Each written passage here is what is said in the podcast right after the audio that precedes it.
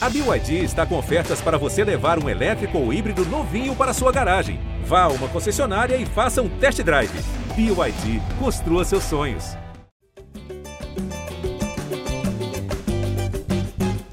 Jé Flamengo na área, começando mais uma edição do nosso podcast, uma edição, digamos, histórica. Edição de número 300, olha só quem diria essa resenha, esse papo, esse botiquim, chegando a 300 edições em começo de temporada com o Flamengo estreando com seu time titular na temporada 2023. Vitória, goleada de 4 a 1 sobre a Portuguesa pela primeira rodada do Campeonato Carioca, né? O jogo contra o Dax havia sido adiantado da quinta rodada e logo o time principal com Pedro, Gabigol, Arrascaeta e todas as outras estrelas rubro-negras tendo uma boa exibição dentro do Maracanã, goleada 4 a 1 vitória num domingão de sol, de calor aqui no Rio de Janeiro. E a gente nessa segunda-feira tá aqui para comentar não só essa vitória, como outros aspectos aí. Por exemplo, falar até do Real Madrid, né? Que a galera tá se animando com os tropeços do Real Madrid antes do Mundial de Clubes. Nessa edição de número 300, não conseguimos armar nenhum esquema especial, a gente queria fazer algo diferente. Aqui é, o dia a dia foi atropelando, mas prometemos edições especiais mais para frente. A 300 vocês podem anotar que vai ser um negócio fora do comum, fora do normal. Mas vamos começar aqui a nossa resenha. Hoje eu, Jorge Natan, tenho ao meu lado os nossos repórteres Caemota e o Taiwan Leiras, que está estreando aqui, novo setorista do Flamengo do GE, estreando aqui na nossa resenha. E também o Arthur Mullenberg, nossa voz da torcida. Eu vou começar com o Taiwan, já que é a primeira vez que ele participa aqui do nosso GE Flamengo. Taiwan, seja bem-vindo. Nos últimos dois podcasts aí você acabou não conseguindo conta da escala, etc. Mas finalmente chegou a sua hora de entrar em contato aqui com a nação desse GE Flamengo. Seja bem-vindo, irmão. Fala, querido, tudo bem? Alô ao Arthur, alô ao Caí, principalmente ao torcedor rubro-negro que está acompanhando a gente. Sejam gentis comigo aí nessa estreia, por favor. É, é um início de temporada diferente, né? Porque normalmente a gente vê os clubes tentando fugir desses jogos sem apelo do Carioca e o Flamengo, pelo contrário, os jogadores, o treinador e o próprio clube estão querendo entrar em campo o mais rápido possível, jogo atrás de jogo, mesmo não valendo muita coisa, porque já estão de olho no Mundial e na Supercopa, né? Então a gente viu ontem os jogadores saindo de campo bem felizes com a estreia, pelo resultado, pelo desempenho ali da estreia do Vitor Pereira como treinador, mas também porque eles querem ritmo, né? Eles querem jogar porque em um mês o Flamengo já vai jogar o um Mundial, em menos de um mês, né? Daqui a pouco também, daqui a duas semanas, tem a Supercopa contra o Palmeiras, dois jogos muito importantes que o Flamengo tem pela frente nas próximas semanas, e os caras querem jogar o tempo todo. Pois é, os caras querem jogar, o Vitor Pereira quer se preparar, né? Já deu algumas exibições, começou a indicar algumas escolhas também. Eu vou chamar aqui o Caio Mota para a gente falar sobre isso. Primeiro jogo aí com esse time principal, né, Caio? A gente viu a garotada jogando contra o Audax é, acabou sendo o planejamento do Flamengo até um pouco adiantado, né? Esperava-se que de repente só lá para frente, em cima do Mundial, ou mesmo na Supercopa, que a gente veria esses atletas em campo. Logo no segundo jogo do ano, já veio todo mundo. Então, e os caras não só entraram com ritmo, enfim, com vontade, como tiveram uma boa atuação. Fala Natan, fala Teuan, fala Arthur. Gostei bastante da atuação. O próprio Vitor Pereira falou que era necessário antecipar esse planejamento por conta de ritmo de jogo. É preciso que o time tenha ritmo de jogo é, para jogos importantíssimos já no período muito breve. É, o jogo do Palmeiras acaba ficando em segundo plano, naturalmente tem que ficar mesmo quando se fala por conta do Mundial. A gente sabe o tamanho dessa rivalidade, a gente sabe o quanto que o Flamengo tem sido importante para que a Supercopa se estabeleça, se torne realmente uma competição de calendário desde que voltou. O clube participou em todos os anos, ganhou duas, perdeu a última. Então, assim, por mais que a gente deixe é, a Supercopa em segundo plano pela questão de ter um Mundial que é algo incomparável, a gente sabe que uma derrota, principalmente para o Palmeiras, tem seu impacto. E o Vitor Pereira não é bobo, sabe muito bem disso. A gente viu no ano passado quanto que a derrota nos pênaltis, mesmo com uma boa atuação para o Atlético, já começou a reverberar negativamente em cima do Paulo Souza. Então, até por isso, o Vitor sabe que é importante dar ritmo, dar, dar, dar rodagem para esse time, que é praticamente o mesmo time, mas com uma distribuição tática em campo bem diferente. A gente falava no último podcast da questão do Pedro e do Gabriel jogarem juntos. O Vitor Pereira manteve, pelo menos é, nesse primeiro momento, com um posicionamento um pouco é, mais alinhado dos dois do que era é, com o Dorival, com o Dorival O Gabriel até ficava um pouco mais distante do Pedro em alguns momentos. É, então, ontem a distribuição tática também foi diferente. Os volantes, em vez de ser aquele losango, os volantes lado a lado, os meias lado a lado, os, laterais muito espetados, a saída de bola já é diferente, com o Gerson entrando ali entre os zagueiros, o Thiago Maia já ficando como uma opção, a gente pode dizer que formava-se uma espécie de losango lá atrás na, na, na saída de bola. Enfim, uma série de, de situações que ainda carecem de amadurecimento, que a gente já vai percebendo um pouco é, do dedo do Vitor Pereira, do que ele pensa como formação de time. É, a portuguesa, por mais que não seja, obviamente, parâmetro para muita coisa, dentro do cenário do Carioca, talvez seja o time que mais poderia impor dificuldades. É um time que está aí é, há muitos anos na Série B do da Série D, perdão, mas sempre buscando um acesso para C. É um time que ano passado, se não me engano, ficou em terceiro ou quarto, no, no, no ano retrasado. Então, dos pequenos, nos últimos anos, era o mais forte. Então, fica aí algumas reflexões interessantes, claro, tudo muito precoce, mas é, deu para ver um pouquinho do dedo do Vitor Pereira ontem lá, lá ele, mas deu para ver o dedo do Vitor Pereira. Lá ele deu para ver o dedo do Vitor Pereira ou Arthur Mullenberg? Você que estava na arquibancada no Maracanã, né? Passou um calorzinho, mas viu essa experiência de ver é, esse time titular, né? Estreando já, inclusive grande público no Maracanã. Domingo de sol desse, a galera voltou um pouquinho mais cedo da praia, foi lá prestigiar esse timaço que acabou também prestigiando a torcida com uma boa atuação. Te agradou, Arthur Mullenberg? Tá mudo aí, Arthur. Fala, Natan, fala, Caê, fala, meu amigo Tayan, seja bem-vindo na sua estreia, mandou bem pra caramba no primeiro comentário, praticamente vou passar o podcast todo fazendo análise sobre o seu comentário, que já não deixou nada na mesa. Foi exatamente isso que aconteceu, cara. É uma estreia muito boa do Flamengo top, né? O Flamengo número um. A estreia da torcida do Flamengo, uma demonstração de força incrível com calor de 50 graus, você botar 50 mil no Maraca naquele horário, meu irmão, tem que ter muito amor, e a galera tem muito amor mesmo. Vitor Pereira jogou, é, acho que botou o time mais legal para jogar. Foi muito bom ver esse reencontro, né? Grande torcida, grande time. Portuguesa dizem mesmo que ela é arrumadinha, mas não dava para bater de frente. E o Flamengo teve muita facilidade, eu achei. E também creio que, cara, é muito importante agora o Flamengo jogar o maior número possível de partidas antes do Mundial para dar um mínimo de entrosamento. Os caras estão treinando há 15 dias só, né? Precisam ter trabalho. Acho que estava tranquilão o jogo ontem. Gabigol com a 10, uma nova persona, né? É o cara agora, eu acho que ele está pensando, o Pedro com a 9, enfim, foi um jogão. Eu reparei bastante no Gerson e achei, tive a impressão, né? Ele não chegou tanto na frente, acho que é normal isso, mas que o Thiago Maia vai apostar na seriedade, cara, porque ele estava jogando com uma seriedade o Thiago Maia ontem, não estava deixando nem os caras da portuguesa se criar. E como detalhe pitoresco, é assim, eu estava vendo o jogo com bastante atenção, apesar do calor, cara, impossível, o negócio estava demais no Maracanã ontem, sol na cara ali do lado oeste, do, do leste, é terrível, né? Mas é, eu acho que o Flamengo Pô, esqueci o que eu ia falar, cara. Olha que loucura. Desculpa, gente. Foi mal. Eu esqueci. Eu só ia dizer que, isso, que foi um negócio maneiro. Foi um jogo bom de ver. Ah, sim, lembrei. Que eu acho que o Thiago Maia, cara, ele vai jogar todas com muita seriedade para não perder essa vaga. Ele jogou muito sério. Ele, eu acho que estava um pouco com medo, achando que ele iria ser barrado, né? Que o Pulgar seria o natural entrar ali no lugar do, do Gomes e o Gerson pegar o lugar do Thiago Maia. Mas não sei, não. O Thiago Maia jogou com seriedade quem quer manter o serviço. E eu fiquei bastante satisfeito com o jogo, achei bem legal. Acho que o Flamengo estreou bem. A torcida se comportou maravilhosamente bem, estava todo muito, muito alegre. E é isso, vamos em frente aí. A gente tem mais um joguinho. Acho que vai jogar esse time em Madureira, contra o Madureira lá em Cariacica. E daqui a pouco é o Palmeiras, irmão. Agora a gente precisa de um futebol mais incisivo para ganhar no Palmeiras com tranquilidade. Mas já estamos num bom caminho. Eu estou bem satisfeito com a estreia. Pois é, a galera também se mostrou bastante satisfeita aí com a estreia do Flamengo, né? Pelos comentários que eu vi. E aí, Taiwan, é, falando um pouco sobre a escalação, por exemplo, que eu acho que já indica aí de repente, algumas observações do Vitor Pereira nos primeiros treinos, no, no primeiro período aí, é, dele de trabalho à frente do Flamengo.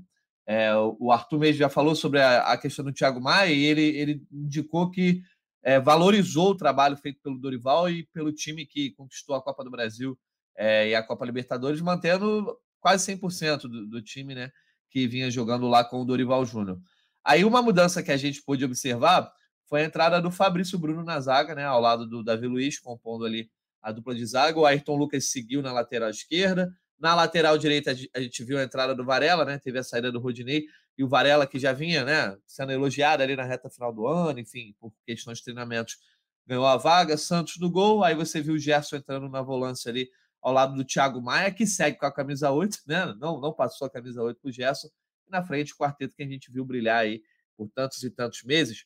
É, mas, por exemplo, a, a, escolha do Fabrício Bruno, Vitor Pereira já parece também colocar um pouco da, da nota dele ali, né? Do, do, do, aspecto que ele pode preferir. E o Fabrício Bruno, que fez o final de temporada bom, de repente ganhando essa vaga aí ao lado do Davi Luiz. Pois é, o Fabrício Bruno vem crescendo, mas ao mesmo tempo o Léo Pereira também não estava nas condições físicas ideais, né? O Flamengo chegou a, a informar isso no fim de semana antes do jogo, então a gente vai esperar aí a sequência para ver quem de fato vai vai tomar essa vaga aí ao lado do, do Davi Luiz, né? Parece que é uma concorrência um, um pouco mais aberta, apesar da ótima temporada que o Léo fez na, em 2022, né? É, a defesa, de fato, foi muito mexida né, em relação ao, ao, ano passado. Saiu o Rodinei, o Felipe Luiz se machucou no último jogo da temporada, né? É, praticamente na final da, da, Libertadores, ali naquela reta final. É, o Ayrton Lucas parece que vai ser uma passagem de bastão um pouco mais é, natural, né? Porque ele deixou uma boa impressão, tanto que o Flamengo fez um, um investimento considerável para mantê-lo para esse ano. O Felipe Luiz, já com 37 anos, é, tecnicamente ele é, ele é muito acima, é o craque de bola, mas a gente precisa ver fisicamente como ele vai responder ao longo da temporada. Né? Na lateral direita, para mim, é uma incógnita um pouco maior, Natan. É o Varela e o, e o Mateuzinho, é, aparentemente o Varela ganhando essa confiança do Vitor Pereira né, nessa, nessa reta inicial, mas me parece um ponto de interrogação um pouco maior nessa defesa do que nas outras posições. Assim, a zaga parece um pouco mais dominada, a lateral esquerda também com o Felipe Luiz ali dando, passando bastão aos poucos para o Ayrton Lucas. Essa lateral direita, para mim, ainda, ainda não sei muito bem o que esperar. Pois é, a gente fica observando aí, é óbvio, é o primeiro jogo, né? a gente, eu acho que pode ter um sinal melhor, né, o Caí, lá na Supercopa, né? De repente, tendo até mais atletas disponíveis, como teve a situação do Léo Pereira, que o Taiwan pontuou, é, e, mas na Supercopa, por ser também um jogo que vale taça, a gente pode imaginar mais que tenha uma, um esboço de time titular. Mas também a gente pode chegar à conclusão de que o Vitor Pereira não vai querer fazer, por exemplo, o que o Dorival Júnior fez, que é ter um, um, uma escalação do 1 ao 11 100% previsível ali nos jogos de Copas, né? Porque ele acabou dividindo o time em dois. O Vitor Pereira deixou muito claro que vai pensar jogo a jogo, situação a situação, adversário a adversário, principalmente na coletiva dele, quando ele fala sobre a forma como o Flamengo vai atuar defensivamente, né? Ah, bloco alto, bloco intermediário, bloco baixo, enfim. É, então o Vitor Pereira mostra ser um treinador que é daqueles que muito monta o seu time diante do que o adversário propõe ou ele imagina que possa propor, né? É, até deu indícios disso muito no Corinthians, né? Até foi bastante criou alguns conflitos internos ali por conta disso e conflitos internos que têm ficado cada vez mais escancarados. Né? A gente viu ontem o Roger Guedes e o Rony dando declarações é, nem diretas, né? diretas ao Vitor Pereira sobre questão de ambiente, de relacionamento e tudo mais. É, passou muito por isso, pela questão do rodízio. Alguns jogadores mais experientes do Corinthians é, não entenderam, não aceitaram muito bem essa situação. É, acho que aqui no Flamengo ele, ele vai, vai também ter suas formas e suas adaptações na forma de jogar. Acho que o jogo que todo mundo espera, por exemplo, é o jogo do Real Madrid. É difícil você jogar tão aberto e tão propositivo como foi a escalação de ontem, que acho que é uma tendência mais para a temporada. Eu acho que você acaba tendo que, que, ter alguns cuidados que possam ser interessantes. Enfim, eu não vou me antecipar aqui com falar de Real Madrid, que é daqui a há 25 dias, mas eu acho que estou bem curioso para ver como que ele vai montar. Eu acho que seria até legal ele manter essa formação ofensiva, sei que até que ponto isso é um, um suicídio ou não, enfim, não vem ao caso agora. Dessas brigas que a gente falou, eu, eu, eu vejo o Léo e o, e o Felipe soberanos em suas posições, é, por mais que o Fabrício e Ayrton não só tenham feito um bom jogo ontem, mas tem, é, eles vêm de boas de uma boa temporada no ano passado, acho até que o Fabrício mais do que o Ayrton, só que por outro lado, assim, a capacidade é, técnica que o Felipe Luiz entrega e de experiência é, e de segurança, eu acho que, que também acho que é, é inquestionável. Vai jogar menos, como ele já jogou ano passado, o próprio Felipe já falou no, no, no nosso podcast, a gente também já trazia como informação que o próprio Felipe chegou à conclusão, é, depois de tudo que aconteceu com ele, com Paulo Souza, ele acabou sendo, muito cobrado e exposto de que ele fisicamente, pela idade dele, ele não tem condição de jogar mais dois jogos por semana.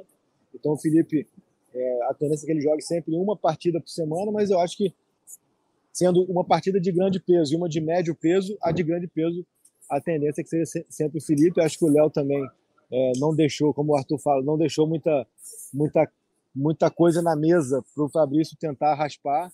Acho que o Fabrício tá, vem ganhando seu espaço naturalmente. Para mim, do ano passado, junto com o Santos, foi o reforço que mais deu certo. Mas é uma questão mesmo do, do, do seu concorrente não, não da brecha. E o Léo Pereira entrega muito também na saída de bola, na construção de jogo. É, joga em seu lado natural, que é, o, que é o esquerdo. O Davi joga em seu lado natural, que é o direito. Ontem, por exemplo, o Davi teve que jogar na esquerda. Então, acho que assim, acho que são jogadores que vão ser muito utilizados. O Ayrton, o Fabrício, Acho que o Pulgar vai ser um cara que vai ter mais oportunidade esse ano tudo mais. Mas acho que em condições normais o Léo e o Felipe seguem como titulares. Assim. É, ontem, mais do que a escalação, as, as opções de, de substituição também deram indícios interessantes. Né? E, o, e o que mais me chamou a atenção foi a forma como ele colocou o Vidal. Ele colocou o Vidal como meia, é, até ajudando na pressão lá em cima, e não o Vidal como volante. É, curioso para ver o que, que ele pensa para o Vidal que entra naquele grupo de, que a capacidade física, por uma questão natural de idade, já não é tanta, e a posição de volante demanda muito. A gente tem aí um exemplo que é o João, que está se despedindo e se, se, se destacava por isso. Então, é, fica essa expectativa de ver como que ele vai usar o Vidal, ele, é, essa distribuição de, de camisas, mas é, como primeiro primeiro sinal, primeira mensagem, primeiro, primeira é, é performance, exibição, achei bem, bem boa até. Pois é, também gostei, achei acima do que eu esperava, acima do nível, Arthur. E sobre as substituições, né? O Mateuzinho entra no lugar do Varela, né? Inclusive participa ali da jogada do, do último gol, do quarto gol, né? Uma boa jogada dele. Ele que é o cara que chegou a começar muito bem, ano passado perdeu força, né? Uma galera dizendo até que ele não tinha mais condição de jogar, mas tem sempre umas conclusões, acho, muito precipitadas, né? Mateuzinho acho que mostrou qualidade para ter pelo menos a segunda chance, e a gente chegou a comentar isso aqui no podcast algumas vezes. É, o Pulgar entra no lugar do Gerson, o Marinho entra no lugar do Ribeiro e o Everton Cebolinha entra no lugar do Arrascaeta, além do Vidal entrando no Pedro, lá ele, né? é, como o Caí já tinha pontuado.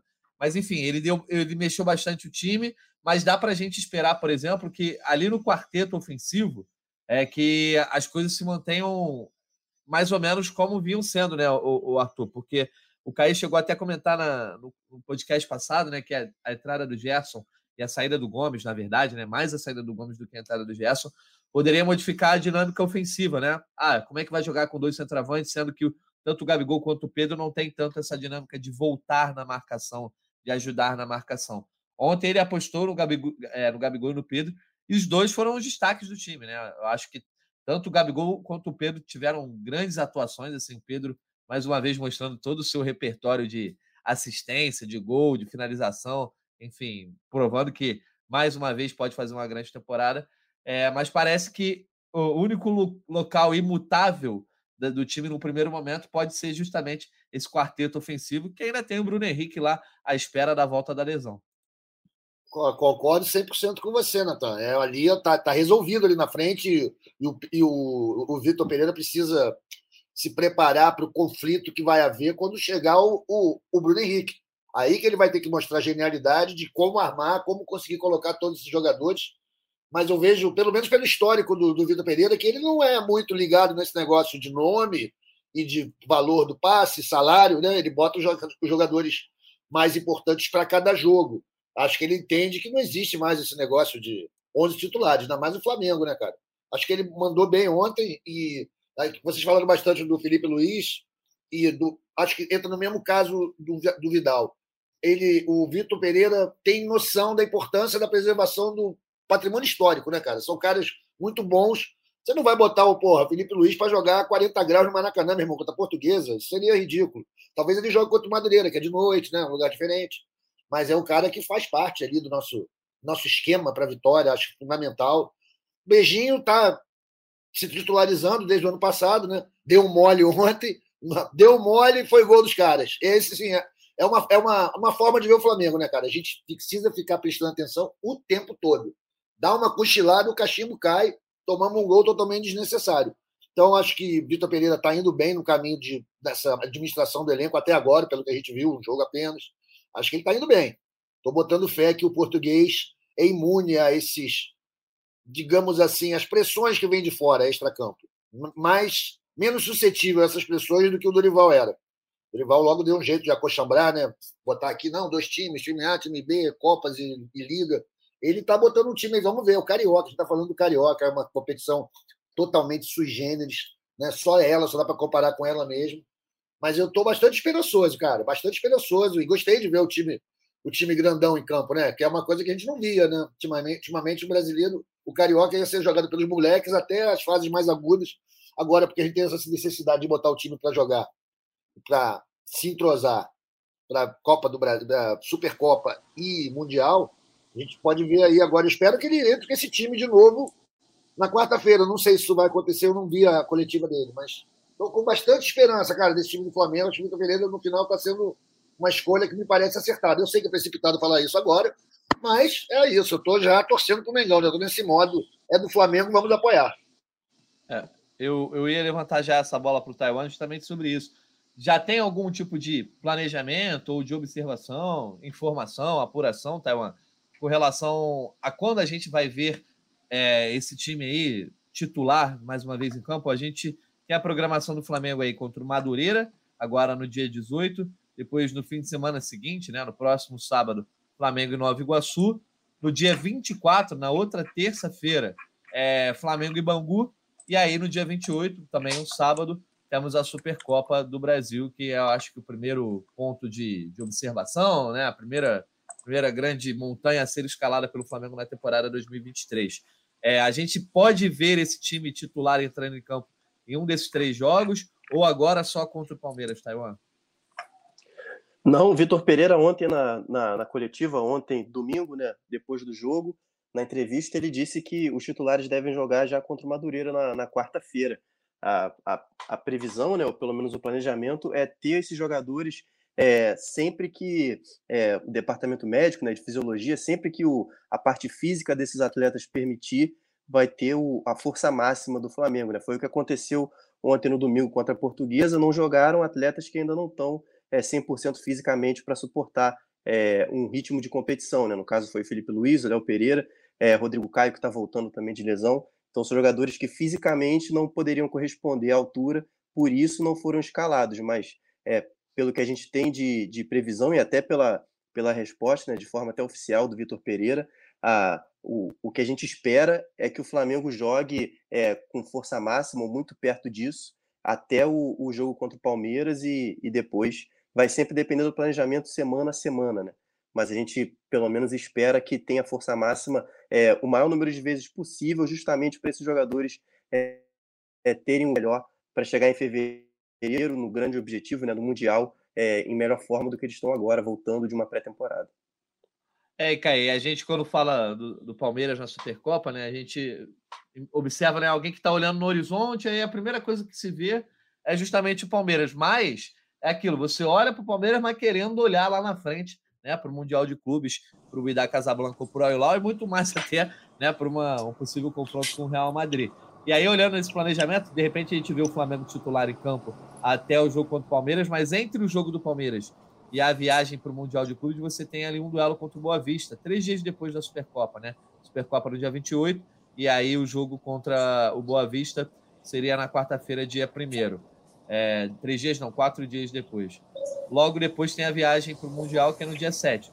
De repente, nesse jogo contra o Boa Vista, pode rolar algum tipo de descanso, mas o Vitor Pereira mostrando que não quer colocar os caras numa bolha, até por questão de ritmo, né? Porque, assim, a gente conversou no último podcast. É, se parar para pensar no Real Madrid, os caras estão no meio da temporada lá, não estão jogando bem, a gente vai até pontuar sobre isso depois, é, mas estão meio que no auge, né? Estão ali no meio dos seus jogos.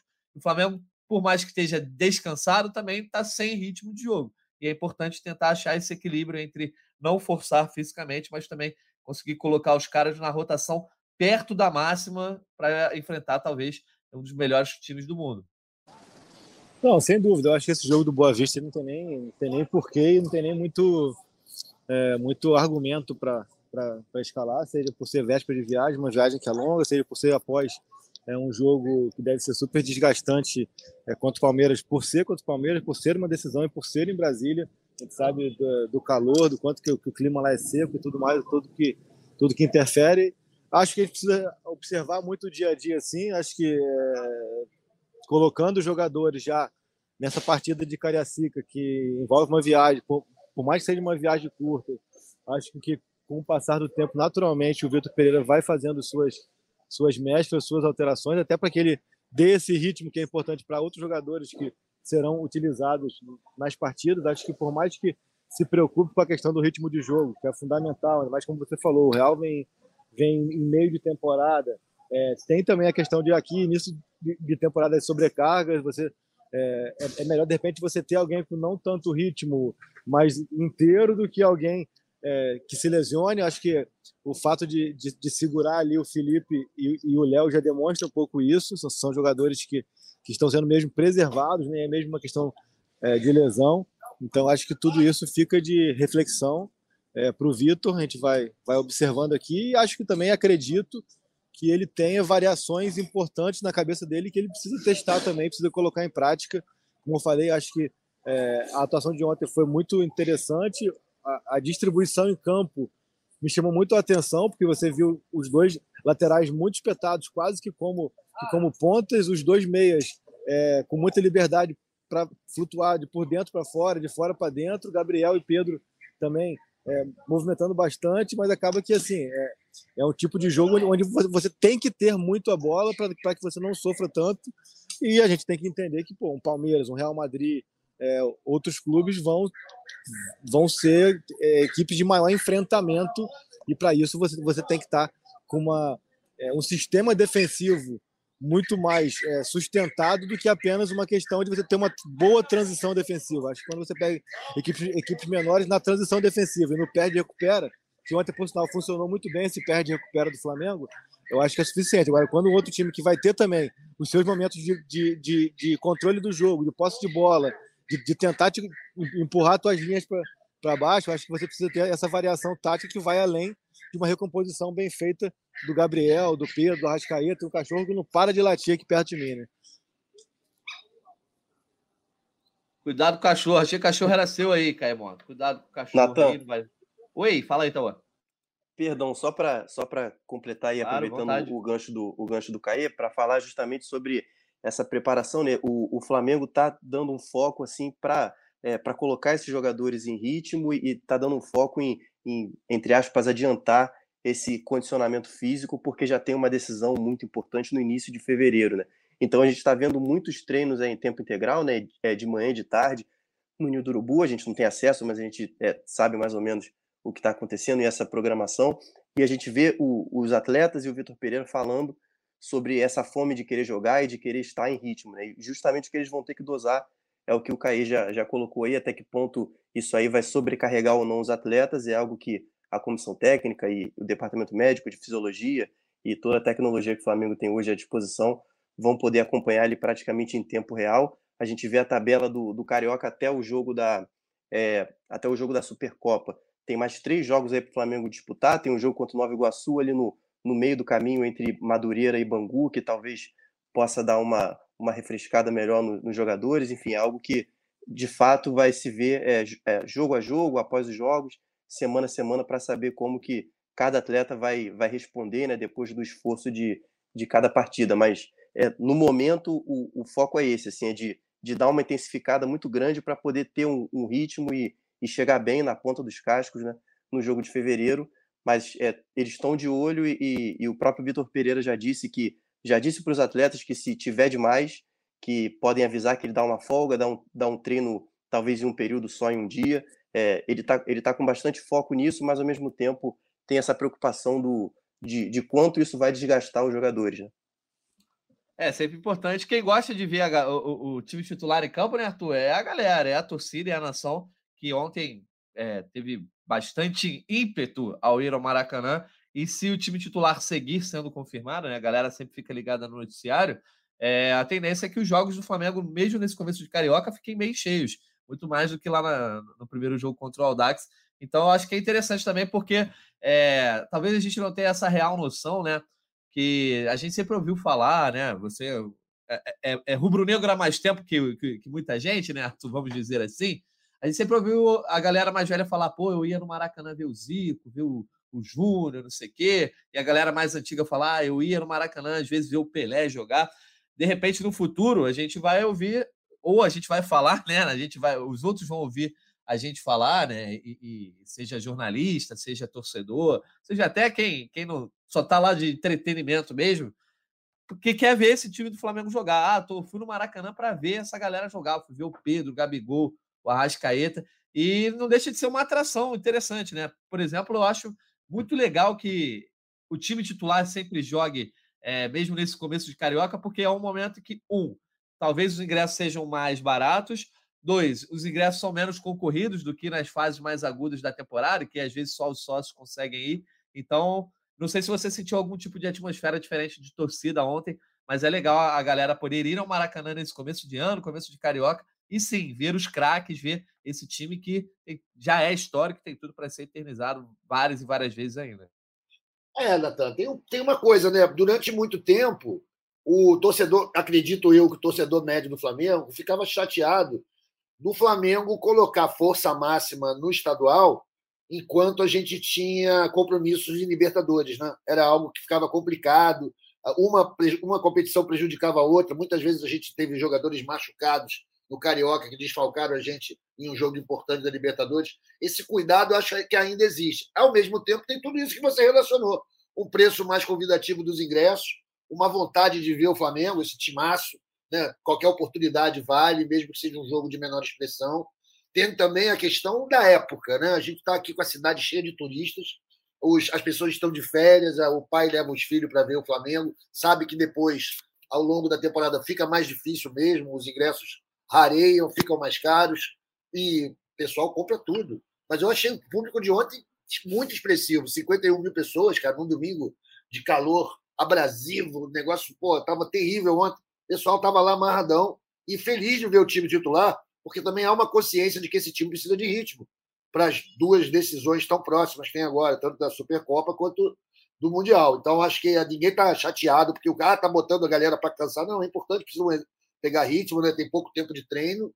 E, cara, a tendência é que o público aumente. Eu acho que vai ir aumentando. Lá em Cariacica, eu não sei como é que estão as vendas, apesar de ser muito caro o ingresso lá, mas o pessoal do Espírito Santo não vê o time do Flamengo jogar lá desde 2016. Né? Então vai ter uma, tem uma, uma demanda reprimida enorme. O pessoal vai acabar fazendo um sacrifício, vai pagar maior grana para ver o jogo. Aí é legal você botar o time mais quente que tem, o time titular. E, poxa, de uma certa maneira já resolveu o caminho. Uma coisa que geralmente eram os meninos que faziam, os crias faziam, né? Botavam o Flamengo nas fases eliminatórias do Carioca. Eu acho que agora vai ser com esse timaço aí que vai fazer isso. Depois deixam aqui os moleques para resolver enquanto eles estão lá preocupados com títulos maiores.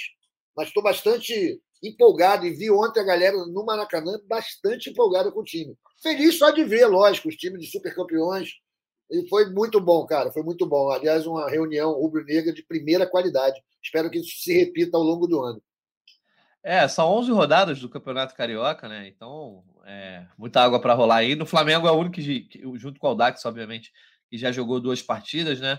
e já tem seis pontos, está tá liderando, mas acho que a classificação nunca foi uma questão, mesmo para o Flamengo, quando jogava a maioria dos jogos com os garotos, os outros é, grandes clubes do Rio até sofreram nos últimos anos para se classificarem, mas eu acho que nesse ano, com os reforços de cada equipe né, grande do Rio, a tendência é que os quatro avancem né, nessa chamada Taça Guanabara aí e vão para a semifinal do Campeonato Carioca. A única coisa que vai definir é os confrontos, né? Ah, o primeiro contra o quarto, segundo contra o terceiro, enfim. É, mas a tendência é classificar, acho que não vai ser nenhuma preocupação.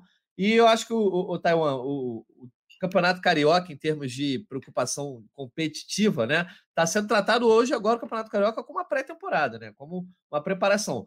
Em termos de competição, ele só vai passar a importar mesmo ali na nona rodada, inclusive, porque o, a tabela colocou o Flamengo com uma sequência de clássicos ali, então ele vai fazer um intensivão antes das semifinais, que também devem ser uma sequência de clássicos, que é Botafogo Flamengo na nona rodada, Flamengo e Vasco na décima, e Flamengo e Fluminense na décima primeira. Então, até em termos de ah, é, vai pegar um clássico aí, é bom botar o time titular. Nem isso o Flamengo precisa se preocupar agora, só lá para a nona rodada mesmo, que está prevista para última semana de fevereiro, depois do Mundial. Então, acho que Campeonato Carioca está servindo mesmo como um, uma pré-temporada de luxo, como se fosse uma Florida Cup mais caseira, de repente. é, exato. É, por motivos diferentes esse ano, né? Normalmente a gente vê, como a gente já comentou aqui, a garotada dando esse pontapé inicial, porque as grandes decisões é, costumam acontecer só no final da temporada, né? Esse ano também vai ter. Mas por conta do sucesso em 2022, o Flamengo já tem umas pedreiras nesse início de ano. Então o Carioca está servindo de uma maneira diferente com pré-temporada, né? É, vale lembrar também que o Flamengo começou a preparação para 2023 em 2022 ainda, né? na semana antes do ano novo, esse elenco principal já estava treinando ali, já estava começando a fazer os exames e os exercícios físicos para poder entrar em, em, competição mais rápido. Então o Flamengo está nesse processo porque tem a Supercopa e principalmente o Mundial para jogar, e o Campeonato Carioca, enquanto isso, fica totalmente em segundo plano, e até porque o Vitor Pereira está começando esse trabalho, né? Ele estreou ontem, fez é, um, primeiro, um primeiro mês está passando pelo primeiro mês de trabalho com o Flamengo, as suas primeiras semanas, é, e já a gente já vê algumas mudanças até táticas, né? Algumas experiências táticas dele nesse primeiro jogo, nos treinamentos a gente ouve alguma coisa e outra também. Então tá todo esse clima realmente de preparação para os grandes jogos da temporada e eu achei interessante de ver no jogo de ontem, por exemplo, é algumas alternativas que, que o, o Vitor Pereira já colocou, o, o Caê já disse sobre o Vidal jogando de meia, é, no segundo tempo também pela característica dos jogadores. Ele muda o, o esquema tático ao colocar dois pontas de velocidade, né? saiu o centroavante, que era o Pedro, para entrar o Vidal, deixou o, o Gabigol ali como, como atacante mais de, de movimentação, que ele foi muito em, em 2019, em 2020, né? É, então, a gente vê algumas experiências diferentes, algumas é, posturas diferentes desse Flamengo do que vai ser o Flamengo do, do Vitor Pereira, né? Então acho que isso está servindo também esses primeiros jogos da temporada para a gente ter pelo menos um rascunho do que deve ser essa nova versão do Flamengo aí para tentar pelo menos o mesmo sucesso, ou quem sabe até mais do que teve em 2022. Show de bola. Mais sucesso só se conquistar, né?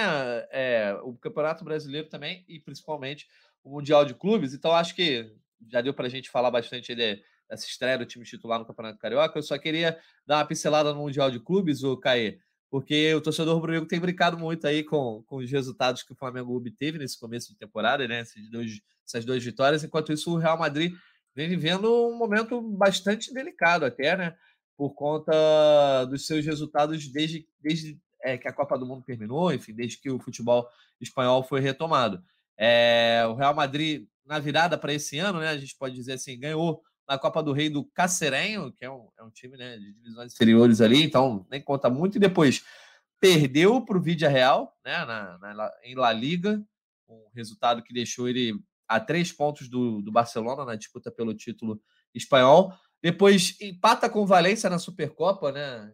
Supercopa da Espanha disputada na Arábia Saudita, passa nos pênaltis, mas jogou mal, né? Não teve uma boa atuação e ontem, né, no domingo, pouco antes do Flamengo é, entrar em campo para pegar a portuguesa, o Real Madrid enfrentou o Barcelona na final da Supercopa da Espanha e levou um passeio. Levou um vareio lá em Riad, é, chegou a estar tá perdendo por 3 a 0 O Benzema descontou ali no, no apagar das luzes, né, nos acréscimos do segundo tempo, para não ficar tão feio. Mas de fato foi uma atuação bem ruim. Tudo bem que o Barça jogou muita bola, e aí o torcedor do Flamengo, que está assim preocupado com o Ida Casablanca e também com o Al Hilal, mas olha para o Real Madrid com aquela coisa, pô, tá dando, hein? Tá dando esperança. Aquele meme do Ronaldinho estão deixando a gente sonhar. É, então, eu acho que é aquilo que, que a gente tinha comentado. Tudo que está acontecendo agora, eu acho que até a própria Supercopa, por mais que tenha rivalidade com o Palmeiras, sempre o horizonte vai ser esse jogo contra o Real Madrid, que pode acontecer no dia 11 de fevereiro. Cara, eu acho que assim, é importante tudo isso, até para questão anímica, né? Para que se, o tal do se se cada vez mais você torna factível um confronto, mas acho que isso a gente já tinha em mente desde antes, assim, fazendo um comparativo com o que foi há quatro anos em 2019, assim, até pela forma como o Real Madrid ganhou esse a Champions, que já faz sete meses, é, foi de uma forma muito mais é, na base da camisa, na base, do, na base do vamos lá, na base do Benzema jogando demais com o Vini, do que de uma forma dominante, como foi a convite do Liverpool há quatro anos. O Liverpool chegou àquele Mundial ainda como uma potência é, europeia, foi um time que depois conquistou a Premier League é, após mais de 20 anos também. Então, assim, é, entender que tirando a camisa, é, que as duas são muito grandes, é um confronto factível, é um confronto possível. Agora, e, e, e apenas e somente isso. Acho que levar em conta, ah, perdeu para o Real, perdeu para o Vídeo Real, ah, ganhou da Portuguesa, ganhou do Palmeiras, acho que é muito pouco, assim.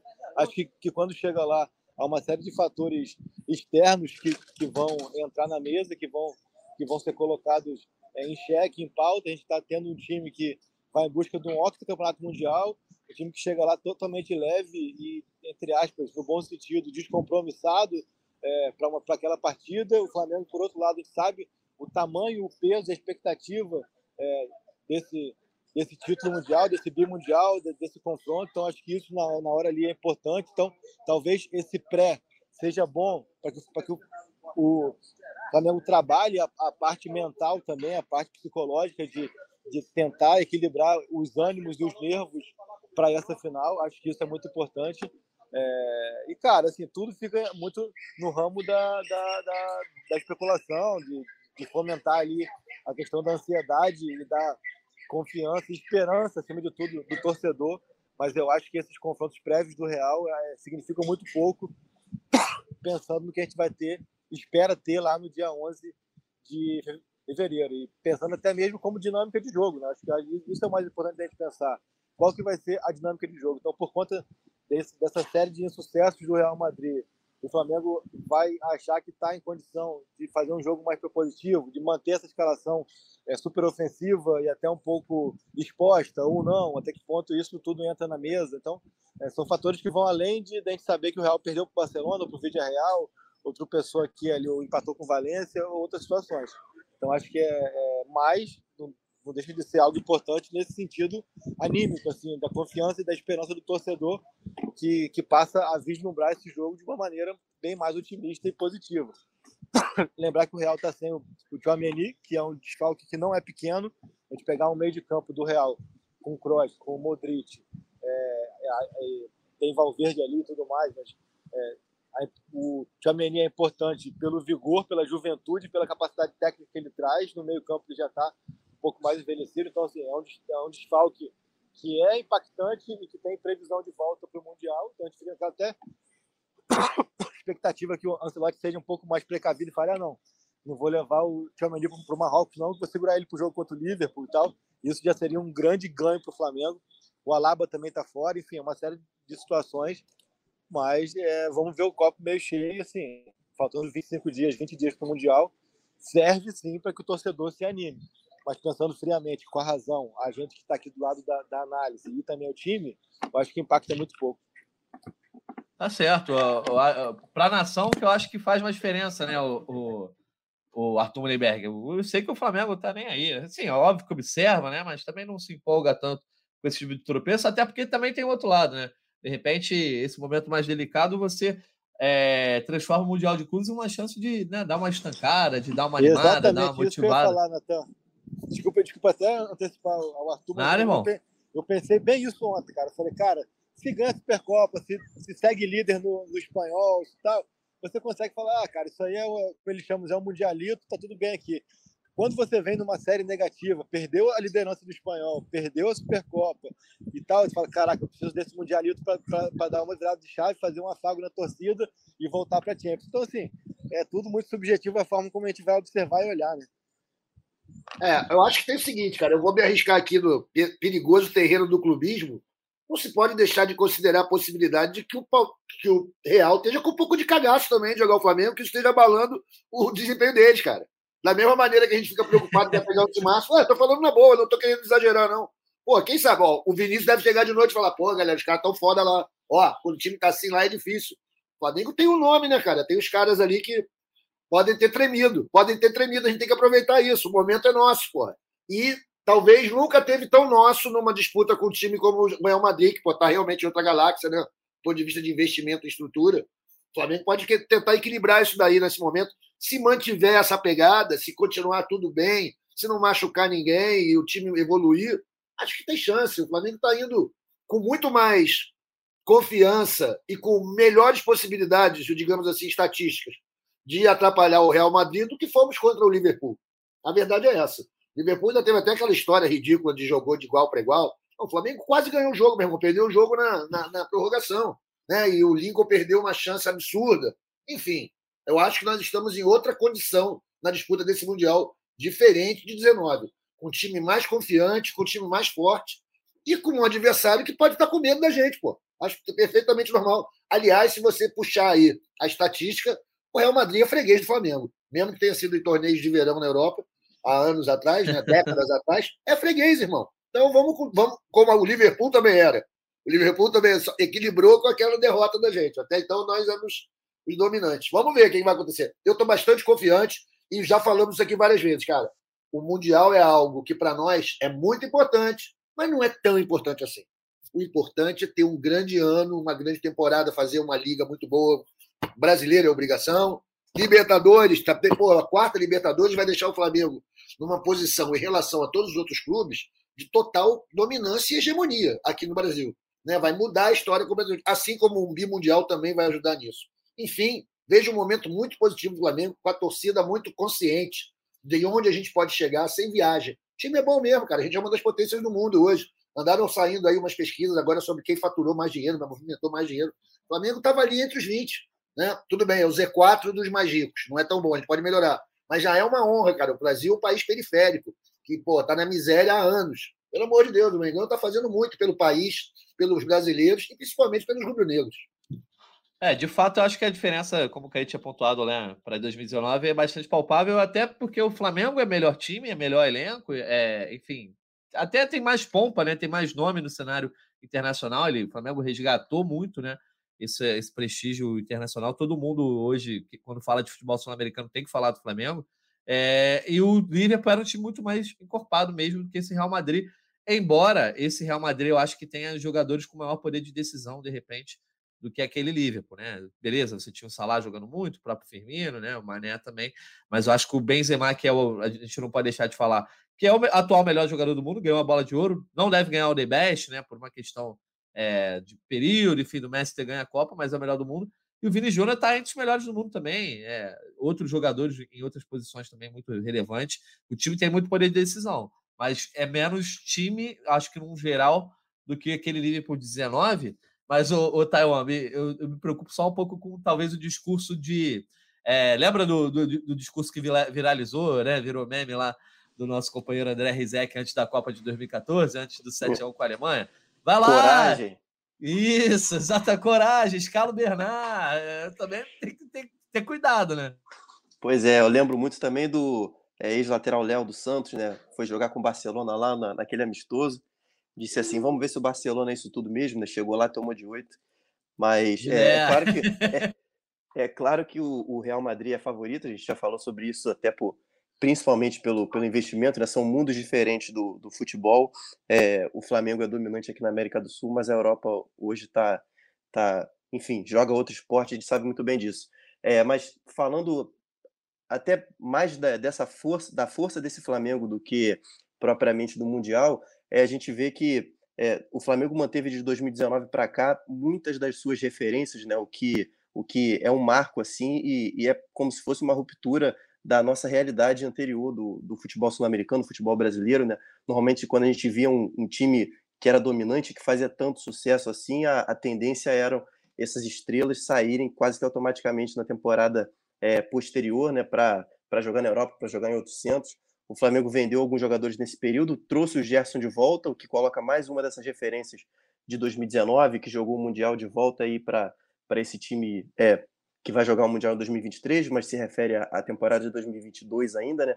Então é um Flamengo que, que manteve praticamente é, quase todas as suas estrelas, né? As referências que perdeu, é, as referências de fato assim perdeu até por conta de, de, idade, e a gente vê o quarteto de frente, sai o Bruno Henrique, entra o, entra o Pedro, mas a gente coloca ainda ali Gabigol, coloca o, o Arrascaeta, coloca o Everton Ribeiro, é, três, quatro anos depois, ainda em alto nível, jogando muito, é, algum deles ali se reinventando em, em, posições diferentes, em funções diferentes, mas é um Flamengo que ainda tem, um, é, ainda tem as mesmas, tem, tem uma cara diferente, né? já mudou taticamente muito nesses últimos anos, mas que ainda tem ali é, a sua espinha dorsal e ainda tem as suas referências desde 2019 daquele time que começou essa dinastia aí que o Flamengo está vivendo, né? Então acho que isso é bacana de se pontuar, até mais do que se vai vencer o Mundial ou não, porque é um jogo, 90 minutos, no máximo 120 ali, muita coisa pode acontecer, mas o caminho que o Flamengo vem trilhando, acho que é, é pertinente da gente pontuar aqui. Perfeitão. Acho que a gente matou né, bastante coisa aí da estreia do Carioca, pontuou também, é, não dava para deixar de falar aí sobre é, essa derrota do Real Madrid para o Barcelona, que virou meme aí para a galera rubro-negra nas redes sociais. Vamos então para os nossos destaques finais, até porque agora, amigo, o ritmo de temporada já voltou para esse podcast também. De volta a ter basicamente duas edições por semana, né? Sempre que o Flamengo jogar, no dia seguinte a gente está aqui de volta, sem contar as oportunidades que aparecem para é, podcasts especiais, né? Seja por conta de, de, alguma movimentação de mercado, enfim, alguma coisa relevante aí no dia a dia da cobertura do Rubro Negro. Então, Caio Mota, eu vou, eu vou começar com você esses destaques finais. O Flamengo volta a campo agora na próxima quarta-feira, diante do Madureira. A gente deve ver o time titular mais uma vez e a gente vai comentando aí como esse time pode ir evoluindo e pode mostrando o dedo, né? Lá ele do Vitor Pereira. Lá ele, lá ele é eterno. Cara, destaque final acho que vai para a performance da dupla de ataque. É, acho que o Gabriel e o Pedro, mais uma vez, né? É, começaram a temporada no nível que se esperava deles e no, no nível que apresentaram em 2022, se buscando, se ajudando, buscando alternativas. Pedro com duas assistências, uma delas muito bonita ali para o Fabrício Bruno, um golaço de peito é, e uma série de outros lances de efeito, tentou dar caneta de letra dentro da área e tudo mais. E o Gabriel, por outro lado, é, fazendo valer a camisa 10 ali, atuando como ele gosta também, flutuando bastante, dando aqueles passes dele que é, não contam muitas vezes para a estatística, né, porque não é assistência, mas aquela pré-assistência. É, ele fez muito isso no ano passado, com aquele passezinho de três dedos dele. Ontem ele deu um passe muito curioso para o Matheus. O Matheusinho dá, dá o passe para o Thiago Maia marcar o gol. Então acho que fica aí. Acaba que eles fazem tanto isso, eles têm tantas boas atuações que a gente muitas vezes deixa passar batido. Então acho que às vezes é bom reforçar e referendar que é esse alto nível que eles terminaram a temporada passada, iniciaram essa e assim, acho, continuo achando que é o grande desafio do Vitor Pereira. Deixar o time equilibrado para grandes, grandes jogos, com os dois em campo juntos. Então, quanto mais os dois performarem da forma que, que foi ontem, é mais importante para que qualquer tipo de dúvida seja, seja, seja é, sanado e tirado da, da mente do técnico português. Então, fica aqui meu registro é, dessa grande atuação do Pedro e do Gabriel. E é isso. Boa, valeu, Caimoto. Prazer estar aqui com você nessa edição de número 300, né? Você que sempre fala que estava lá desde o começo. Quem diria, chegamos ao. ao... Esparta! É, 300 de Esparta. Ó, vamos, vamos prometer 350 aí especial para a galera, hein? Uma edição 350 a gente vai tentar fazer diferente aí. Mas foi um prazer participar de parte dessa história desse 300 podcast. O Kaique está aqui né, como setorista desde o começo da, da resenha lá com o Igor Rodrigues, nosso grande apresentador do Sport TV hoje. É, esse podcast foi andando, foi caminhando, chegamos aos 300. E Arthur Mullenberg também está aqui nessa história há algum tempinho, né, Arthur? Então vou, vou te passar agora para o destaque final desse Já é Flamengo número 300. Valeu, Natan. Valeu, Taiwan, pela estreia. Caete sempre aqui. Pô, e claro, congratulo-me com os senhores pelos 300 edições do podcast, um negócio muito maneiro, muito importante aí para gente. E acho que a torcida curte também. É uma honra danada fazer parte disso aqui com vocês, profissionais.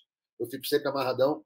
E o meu destaque, cara, o meu destaque vai ser original dessa vez. Eu vou fazer o um destaque para a torcida do Flamengo, pela sua capacidade de comparecimento, de se empolgar, de aguentar tudo, todas as intempéries, o sol inclemente, tá lá dando força para o Mengão contra a Portuguesinha. E também um destaque para o Pelé, Pelé, que, pô, ganhou três Copas do Mundo, fez mil gols, parou guerra e conseguiu fazer que a torcida do Flamengo ficasse menos babaca, porque ontem tocaram a música proibida já com a nova letra. Não deu para ouvir direito, porque ali aquele negócio acústico do Maracanã, mas tá aí, conseguiu.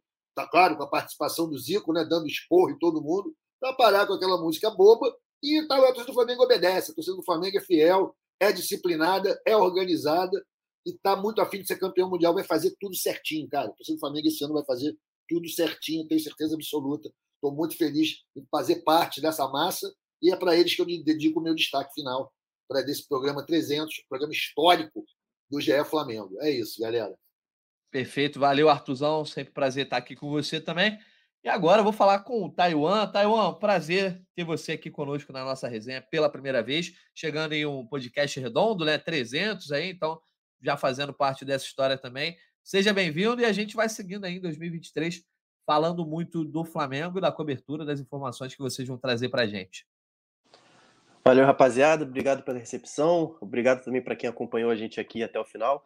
Destaque final, vou deixar esse, esse início de, de temporada com uma possível já maratona do Flamengo, até de viagens, né? Porque a gente vê a próxima rodada aí contra o Madureira é, no Espírito Santo, aí depois volta para jogar aqui no, no, Maracanã contra o Nova Iguaçu, e o jogo contra o Bangu tem chance também de ser fora do Rio, pode ser em Volta Redonda ou até em Brasília, que será o palco da Supercopa quatro dias depois, né? Contra o Bangu dia 24, dia 28 contra o Palmeiras, então o Flamengo já pode ter aí uma mini maratona aí, já começar a peregrinar pelo Brasil já em janeiro, já no mês de janeiro, no né? primeiro mês do, do ano da temporada. Perfeito, Tauan. Obrigado então pela tua participação, agradecendo também mais uma vez ao Caê e também ao nosso Arthur Mullenberg, agradecendo a Denise, né, que editou aqui, está na edição desse podcast conosco, acompanhando a nossa gravação.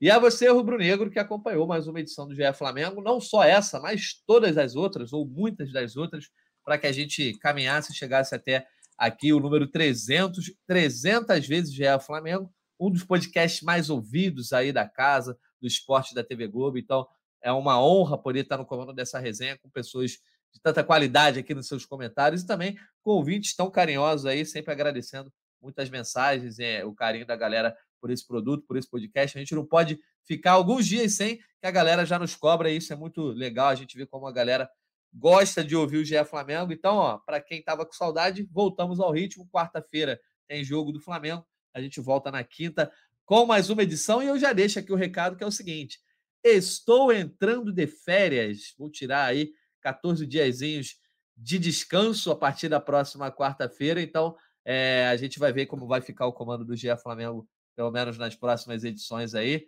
Vou sentir saudade da poder, galera. O povo no poder. Olha aí, olha aí. Agora tá, tá, o comando tá livre, Arthur.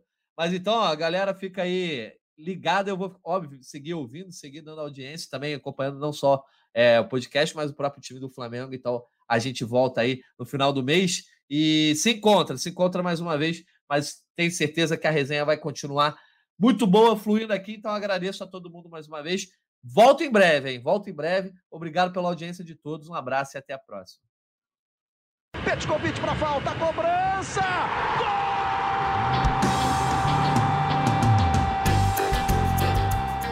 Sabe de quem? Do Flamengo! Do rubro-negro, da nação, é o GE Flamengo.